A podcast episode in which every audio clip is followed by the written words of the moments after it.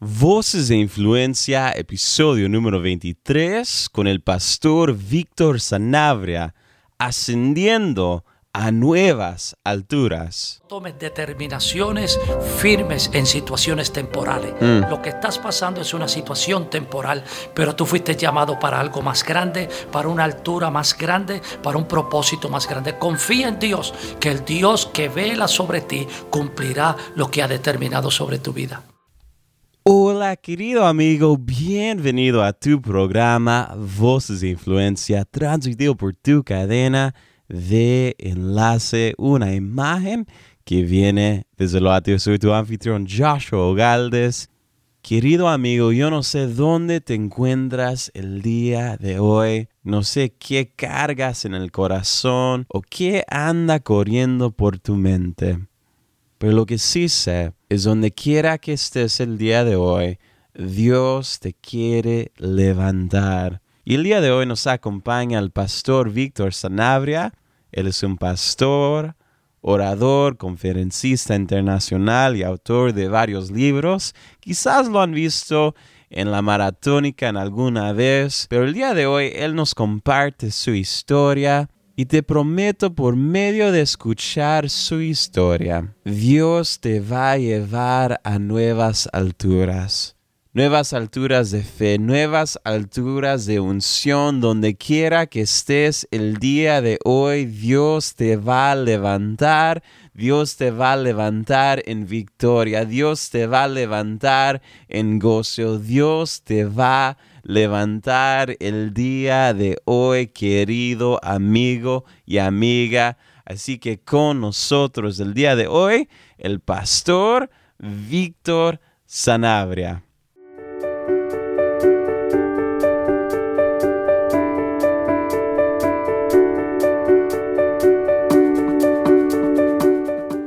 Bienvenido al programa. Gracias, gracias. Una bendición poder estar aquí y compartir. Pastor, ah, una cosa que he notado en sus predicaciones y también en sus enseñanzas es que hay algunos pastores que Dios los usa de diferente manera, pero usted le gusta, habla del corazón, tiene una pasión, pero también le gusta usar mucho el humor. Y qui- quiero preguntarle, ¿de dónde surgió eso? Bueno, el asunto del humor, yo creo que eso lo tengo de, de la crianza con mi mamá. Mi mamá es una persona, mi, mi, mi hija y mi hijo me dicen que me parezco mucho a ella porque hago mucho, muchas bromas. y me gusta usar en la predicación y lo uso como, como una herramienta para mantener las personas interesadas en lo que se está predicando. Y hablando un poco de su crianza y su niñez, ah, cuéntenos cómo era usted como niño. Ah, cuéntenos un poco de su niñez. Bueno, en mi casa somos 10 de familia, 7 mujeres y 3 varones. Y cuando yo tenía aproximadamente como 3 años de edad o 4 años, mi mamá y mi padre se divorcian, entonces mi madre nos cría a nosotros ella sola. Eh, fue bien difícil, ella tuvo que trabajar mucho para sostener 10 hijos y yo era muy apegado y aún lo soy. Mi mamá en estos días, eh, en enero de, eh, de este año, acaba de cumplir 84 años. Y todavía yo soy el bebé de la familia, aunque no en el número, tengo unas hermanas menores, pero soy el más apegado a mi mamá en eso. Mm. Y, y- y yo también crecí en un hogar con una mamá soltera.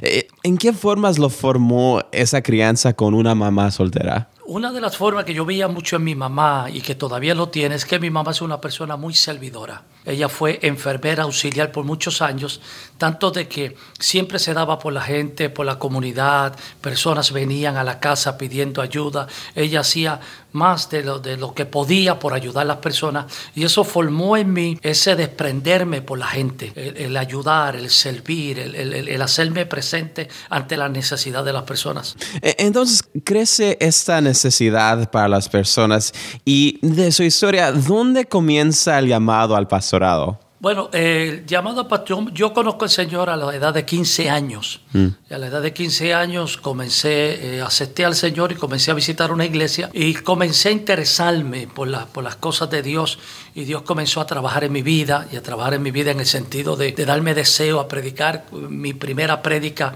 era cuando tenía eh, casi 16 años de edad. Desde ese día en adelante, pues comencé a despertar en mí eso y me dedicaba eh, a predicar esporádicamente o en lugares donde me invitaban y fue despertando ese deseo por el ministerio. Mm. Y, y en esos comienzos, ¿qué fue? ¿Cómo fue su primera experiencia dando su primer sermón? ¿Tenía nervios? Ah, ¿Tenía un poco de temor? ¿Qué es lo que estaba pasando por su corazón y su mente? Bueno, eh, tendría yo casi, bueno, casi 16 años y recuerdo como ahora que prediqué de Apocalipsis capítulo 21.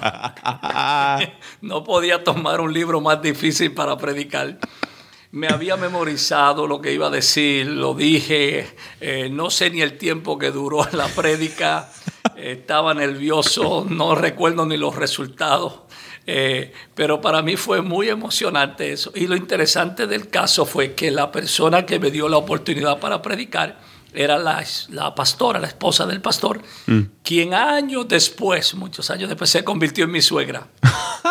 Así que Dios bendiga a las suegras que me dio la oportunidad. vio algo en usted, vio algo en usted. Hablando de suegras, ah, ¿qué es la historia de cómo surgió, ah, cómo conoció usted a su esposa? Bueno, eh, cuando me convertí, yo me convertí en una campaña de un conocido evangelista puertorriqueño llamado Gigi Ávila. Mm. Y una de las cosas que se acostumbraban era tomar los nombres de las personas y entregárselas a los pastores que habían auspiciado o ayudado a la campaña. Y por gracia de Dios, mi número, mi nombre fue a parar en manos de este pastor, que se convirtió en mi pastor y con cuya hija, que era la líder de los jóvenes, terminé enamorando y casándome.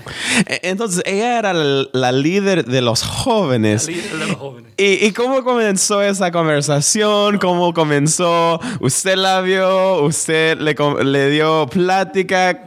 Cuéntenos la historia, los detalles. No muy buena la conversación, no muy buena. Yo le caí a ella pesado, porque como recién convertido eh, eh, y viniendo de una formación eh, bien, bien extrema, pues yo todo lo que quería hacer era orar, ayunar, vigilar, leer la Biblia y no me quería mezclar con nadie. Y yo le caía un poco pesado a ella porque era demasiado de religioso, por así decirlo, de espiritual. Y ella dijo, nunca se, se, imaginó en, en, mirarme a mí o dedicarse a mí. Eh, eh, y pasaron los años, pasaron los años. Luego regresé a Puerto Rico, para, eso fue aquí en, en New Jersey. Eh, regresé a Puerto Rico y a los años después regresé de visita, ella estaba soltera y nos vimos, ahí la cosa cambió, porque el niño que se fue no fue el joven que regresó, mm. ya la cosa cambió diferente. El niño que se fue no fue el joven que regresó. Cuéntenos más, ¿cuál fue la diferencia? Bueno, yo me fui, ella me veía como un niño, eh, yo me fui como a los 16 años, ya regresé como a los 18, 19. Me fui un niño delgado, pequeño, eh, de estatura. Ahora regresaba un joven muy vestido, con su saco, una buena combinación, una buena mm. corbata. Eh, y hablando ya no como niño, sino hablando como hombre. Y cuando fui a un evento que ella estaba cantando, porque ella es cantautora, y cuando fui a, ahí, ella me vio y totalmente Dice que le Cayó la unción, cayó la unción. cayó la unción. Ah, hablando un poco de música, entonces su esposa escribe canciones, pero algo distinto que he notado también de sus predicaciones es que cuando usted está predicando le gusta también tener en el fondo algo que acompañe su predicación, es el órgano. ¿Cuál es la historia detrás de eso? No sé, yo hago una broma con relación a eso. Yo digo que yo soy blanco por fuera, pero negro por dentro. Mm. Me gusta mucho la música afroamericana. Tengo pastores amigos afroamericanos. Me gusta su forma de adorar, el uso del órgano eh, eh, y, la forma de expresión de ellos a través de esto. Mm. Y en alguna forma lo he hecho parte mía. Y mm. cuando estoy eh, predicando, me gusta tener eso, me, me, motiva, me, me hace sentir bien. Mm. Y, hablando de aprender de diferentes culturas, a veces eh, se mira una separación de diferentes culturas, pero usted acaba de mencionar que ha, encontrado algo bello, precioso, hermoso de otra cultura. Eh, ¿Cuál es la importancia de involucrarnos, también relacionarnos con personas de otras culturas? Es muy importante porque eh, la iglesia de Cristo no puede tener cultura. La iglesia de Cristo tiene que ser abierta a todas las personas de todas las naciones. Inclusive el libro de Apocalipsis dice que todos los que adoran delante del trono son de todas las naciones, tribus y lenguas. En la congregación que pastoreamos tenemos aproximadamente de 12 a 13 diferentes nacionalidades.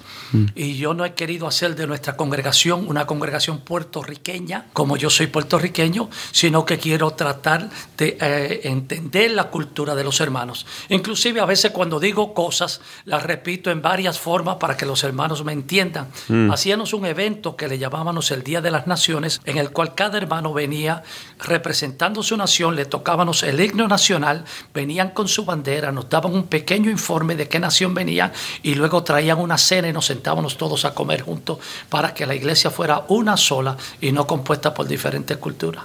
Buenísimo. Entonces, usted ha tenido experiencia en el ministerio en Puerto Rico y un poco también aquí en New Jersey. Ah, ¿Cuál han sido algunas de las diferencias, cosas que quizás son similares, desafíos, regalos de el ministerio en ambas partes? Bueno, eh, yo he encontrado yo nazco en Puerto Rico, vengo acá cuando niño, conozco al Señor acá, estoy acá un tiempo, regreso a Puerto Rico, luego regreso ya, llevo más de treinta y tantos años de haber regresado y he hecho mi ministerio acá. Y eh, noto que el, la dedicación de la gente, la pasión de la gente, el amor de la gente por la palabra de Dios es igual en todas partes. Hay lugares donde quizás se manifiesta más porque Dios me ha dado la oportunidad de visitar varios países, eh, eh, Centro, Suramérica, Europa, ciertos lugares compartiendo la palabra. Y yo veo que cuando se le lleva un mensaje que habla al corazón de la gente, porque la gente puede identificar cuando tú estás hablando para impresionar o cuando tú mm. abres el corazón. Y mm. cuando le hablas del corazón y, le hablas verdades a la gente, eh, vivencia, el corazón de la gente se abre para recibir, porque hay una aceptación de recibir la palabra, especialmente cuando el que la transmite mm. eh, eh, vive lo que está transmitiendo y es claro. Tomar un mensaje profundo y hacerlo tan simple que cualquiera lo puede recibir. Usted acaba de mencionar la palabra vivencias y en su experiencia, eh, antes de la entrevista, usted estaba hablando de el corazón suyo es que la iglesia se levante más allá de las cuatro paredes, más allá de simplemente un edificio. Eh, cuéntenos qué es lo que lo llevó a ese punto, a esa pasión. Sabe que, que eh, por años, pues yo llevo más de 40 años sirviendo al Señor y, he vivido el tipo de vida de la iglesia eh, corriente, de, estar reunido en un edificio, eh, cantar cánticos, prédica, ofrenda y vámonos a la casa hasta la próxima reunión. Y no vemos cambios, estamos orando por cambios, pero nos quedamos encerrados en cuatro paredes y no hacemos nada.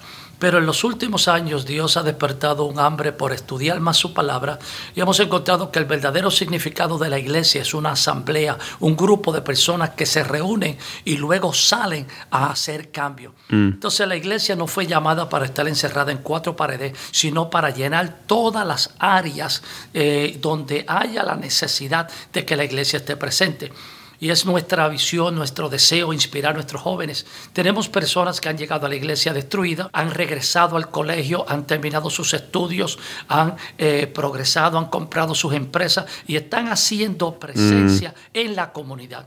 La iglesia no es iglesia si solamente se reúne a adorar. La iglesia es iglesia cuando afecta todas las áreas de la comunidad. Mm, la iglesia no es iglesia si solo se queda el domingo. La iglesia se vive domingo, lunes, martes, miércoles, jueves, viernes, toda la semana, 24/7. Eh, eh, en su experiencia con el pastorado, con alguien de influencia, este programa se llama Voces de Influencia. ¿Cuáles han sido sus experiencias en la jornada de ser una persona influente. Me imagino que a veces hay cosas difíciles, hay ah, cosas que quizás ah, uno experimenta quizás detrás de las escenas. Cuéntenos un poco más de esa parte de su historia.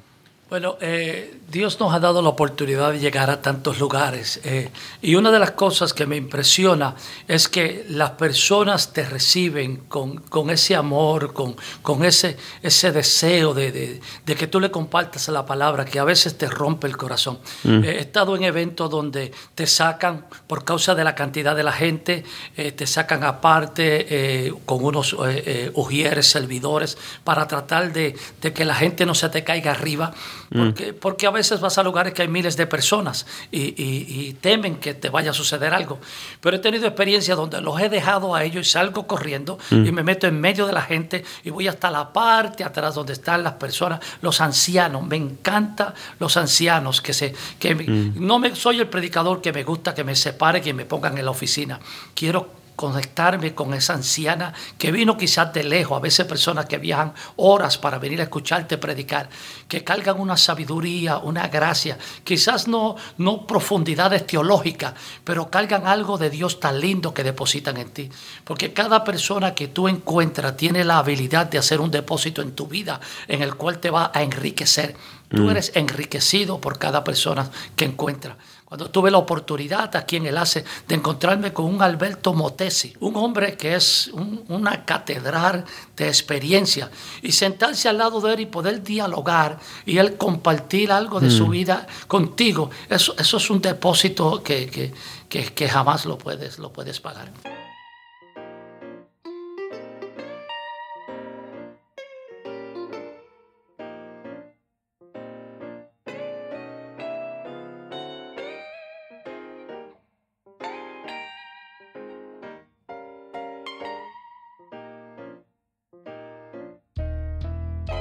Estás escuchando Voces de Influencia.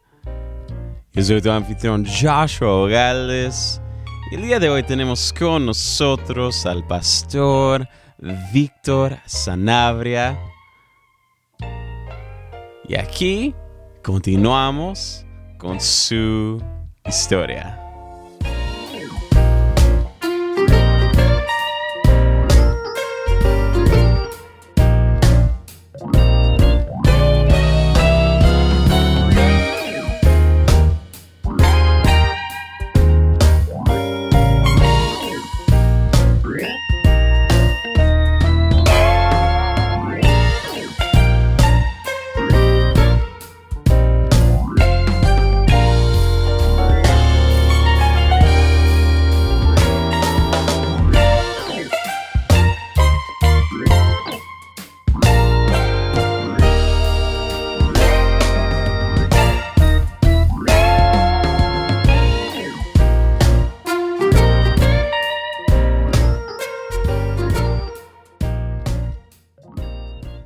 Entonces usted nos habló de Alberto Motesi y también de su experiencia con ancianos, también ah, hace poco también nos habló de su experiencia con gente de diferente cultura. Y lo que he notado es que dentro de usted hay un corazón que late por aprender, por depositar, por las personas.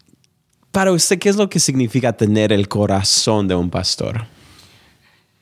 El corazón del pastor se manifiesta, eh, bueno, Cristo lo dijo claramente, el, pastor da su vida por las ovejas. Y en el Antiguo Testamento Dios dijo, les daré pastores conforme a mi corazón. Mm. Un pastor debe tener el corazón de Dios, el corazón por el pueblo, el corazón por la gente.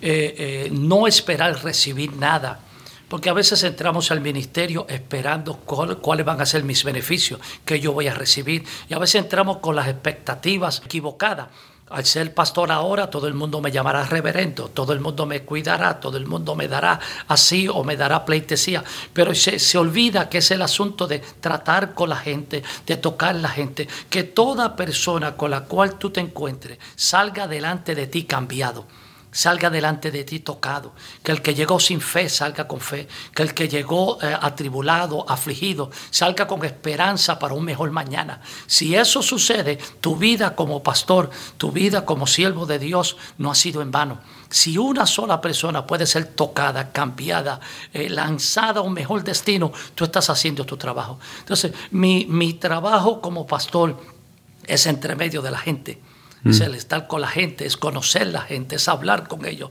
es preguntarle cómo están tus hijos, cómo te fue, es el celebrar al hermano que compró un nuevo auto y irlo y celebrarlo con él, es celebrar al, al, jovencito que acaba de terminar sus estudios en la escuela, es celebrar a, a la persona aquella que acaba de alcanzar quizás una casa o que quizás estuvo enfermo y ahora recibió una noticia de que la enfermedad ya no está, celebrarlo, aplaudirlo, vivir esos momentos con ellos. Wow. Antes de la entrevista estábamos hablando y usted me contó que en esta época de su vida es un abuelito. Oh. Quiero... No, abuelito, abuelo. Ah, es un abuelo. Sí, abuelito suena como muy anciano. abuelo, es un abuelo.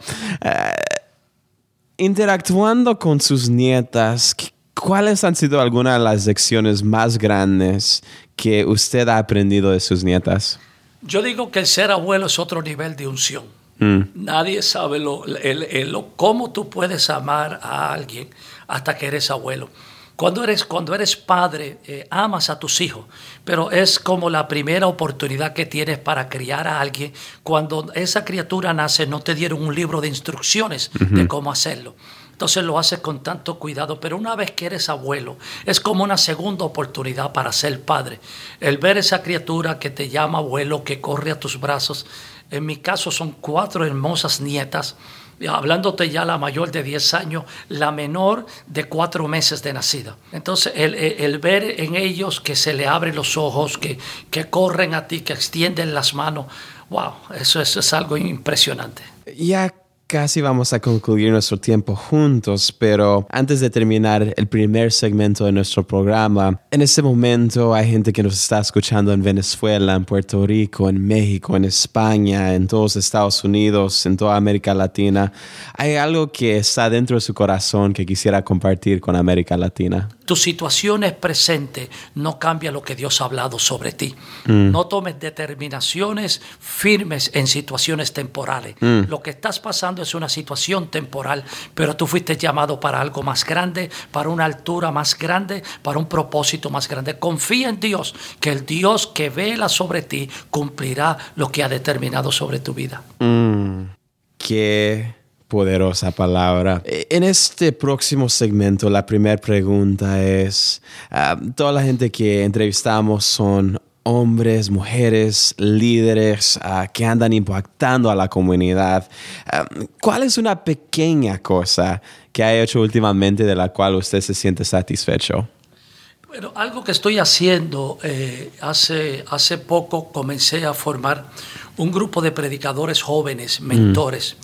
Eh, tengo aproximadamente como siete o ocho jóvenes predicadores, aspirantes al ministerio, los cuales estoy continuamente mentoreando, enseñándoles cómo tratar, cómo es el pastorado, cómo tratar diferentes situaciones, cómo predicar, qué no predicar, cómo mantenerse lo más eh, eh, cerca a la traducción correcta del verso.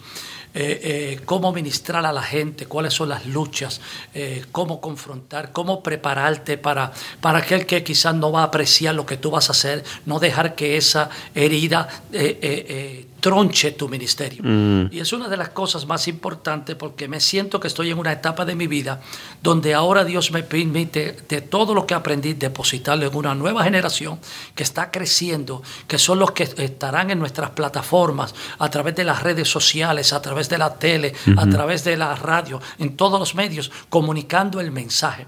Y si hago mi trabajo bien, equiparles a ello, podré dejar un buen legado de buenos predicadores para una próxima generación. Mm. Si no, cometeremos el error de seguir hablando lo mismo y teniendo los mismos resultados, mm. lo cual, como tú sabes, Einstein dijo que eso es locura. Pero si mi trabajo como ahora, que es poder depositar algo bueno en la vida de otro, hasta donde yo no pude llegar, habrán otros que llegarán más lejos. Mm. Y es lo que ahora me satisface. Mm. Y hablando un poco de ese tema, heridas, me imagino que como pastor hay ocasiones donde uno duele por lo que le ocurre, ¿cómo usted ha podido levantarse después de heridas? Quizás han sido gente que se han ido de la iglesia, gente que ha hablado mal de usted, gente que quizás dio su palabra pero no la cumplieron. ¿Cómo ha podido levantarse de esas heridas? Dice la Biblia que cuando David su campamento y se habían llevado a sus mujeres presas y, al pueblo, dice que David lloró hasta que le faltaron la fuerza. Y luego que David lloró, dice que consultó a Jehová. Y luego que consulta a Jehová, decide por palabra de Dios de ir y, y recobrar todo lo que había perdido. A veces nos pasan situaciones y las queremos ignorar. No, yo soy un hombre de Dios, a mí eso no me molesta. Pero no es cierto. Como hombre de Dios debemos reconocer, esto me hirió, esto me, me, ofendió, esto me hizo sangrar y tratar con esa situación en el momento, no esconderla. Debemos ser realistas, somos seres humanos que hay traiciones, hay heridas, hay enfermedades, hay cosas que nos, que nos duelen. Trata con ella en el momento. Llora si tienes que llorar delante de la presencia de Dios Amén. Eh, eh, desahógate delante de la presencia de Dios. Luego, límpiate tus lágrimas, levántate y sigue caminando. Mm. Llora delante de la presencia de Dios, mm. pero no llore delante de la presencia de tus enemigos. Mm. Que tu enemigo no te vea llorando, que tu enemigo te vea como un guerrero conquistando. Pero si, si tratas con tus situaciones y tus emociones, primero, no te van a avergonzar cuando estés en el campo de batalla. Porque ¿quién se va a ir a un campo de batalla y que de repente, mientras estás frente al enemigo, te acuerdes de una herida y comenzaste a llorar y se te cae la espada de la mano?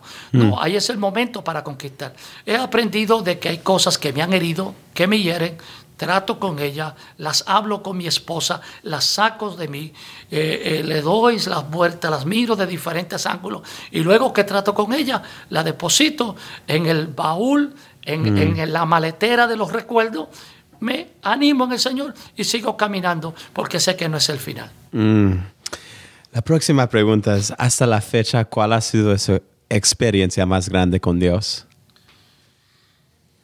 Yo diría que una, una, de las experiencias que me marcó cuando yo tenía aproximadamente como 16, 17 años fue que estaba oyendo unos testimonios de milagros que Dios había hecho y de repente sentí eh, eh, eh, la presencia de Dios tan fuerte. Y oí la única vez en los 40 años que oí la voz audible de Dios que me habló y me dijo, así te quiero usar, búscame. Y eso me marcó, tengo 57 años ahora y todavía recuerdo haber oído. Es la única vez que he oído la voz audible de Dios que entró como una espada por mi, por mi oído derecho y penetró hasta mi corazón. Eso me dio una, una, certeza de la realidad de Dios. Y de su llamado también. Regresando unos 10 años, nos acaba de contar que tiene 57. Eh, si pudiera hablar con el pastor Sanabria a los 47 y pudiera compartir con él algunas palabras sobre la fe, Dios, la familia, liderazgo, le pudiera decir cualquier cosa, ¿qué le diría a usted, a usted mismo? Yo le diría a Sanabria que Sanabria no lo sabes todo como aún piensas que lo sabes todo. Todavía hay mucho por descubrir. Todavía hay áreas de Dios que aún no conoce. Aún la gracia de Dios es más grande de lo que piensa. El acercarte a Dios no tiene que ver con obras que tú puedes hacer, sino con todo lo que ya Cristo hizo por ti y mm. recibirlo por fe y caminar en ello. Porque todavía, todavía hay camino que correr y gente que tocar. Mm. Nos retrocedimos unos 10 años y nos adelantamos unos 10 años cuando usted tenía, cuando usted va a tener unos 67 años y usted pudiera escribirse a sí mismo, ¿qué es lo que le gustaría escribirse a sí mismo a esa edad? Yo diría que en esa edad diría Sanabria, eh, sigue adelante, eh, los cambios y los ajustes que hiciste en tu vida, con tu familia, en tu relación con Dios, en tu relación en el ministerio, han sido buenos, han dado buen resultado. Has dejado y has preparado un buen legado de hombres y mujeres que aman a Dios, te has duplicado o multiplicado conforme a tu género en la vida de otro.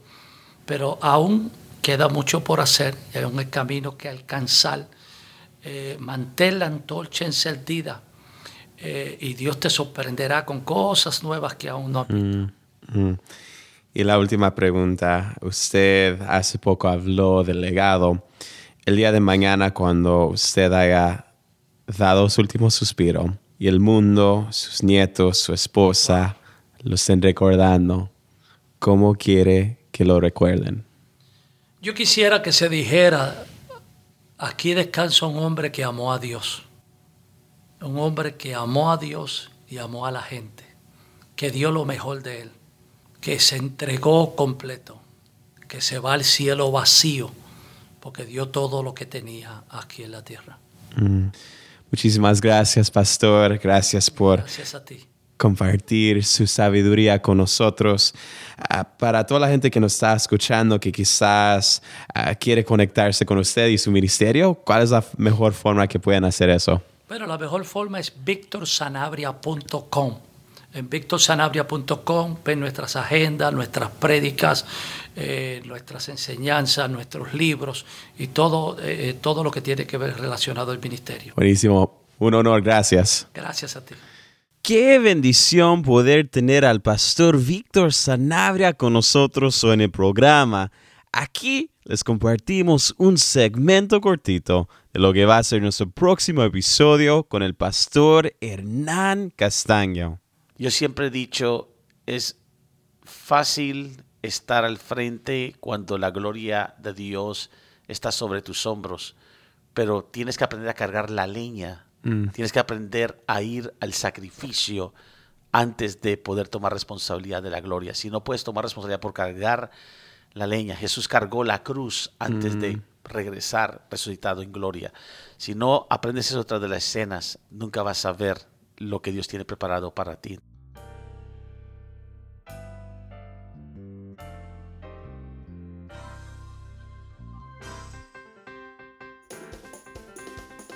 Querido amigo, quisiera tomar este momento para agradecerte a ti por escuchar este programa. Es un gran honor y privilegio acompañarte cada semana. Si algo te impactó de la entrevista del día de hoy, por favor compártelo y avísanos por las redes en Facebook, Twitter o Instagram. Puedes buscar enlace y dejar tus comentarios del podcast allí mismo. Si nos estás escuchando por medio de iTunes y tienes un momentito, te animamos a que nos dejes una evaluación del programa allí mismo, porque nos ayudaría muchísimo con nuestra meta de alcanzar a más personas. De nuevo, muchísimas gracias por escuchar Voces de Influencia. Yo soy tu anfitrión Joshua Ogaldes, despidiéndome hasta la próxima, mi querido amigo. Un fuerte abrazo de todos aquí en Enlace. Que Dios te bendiga.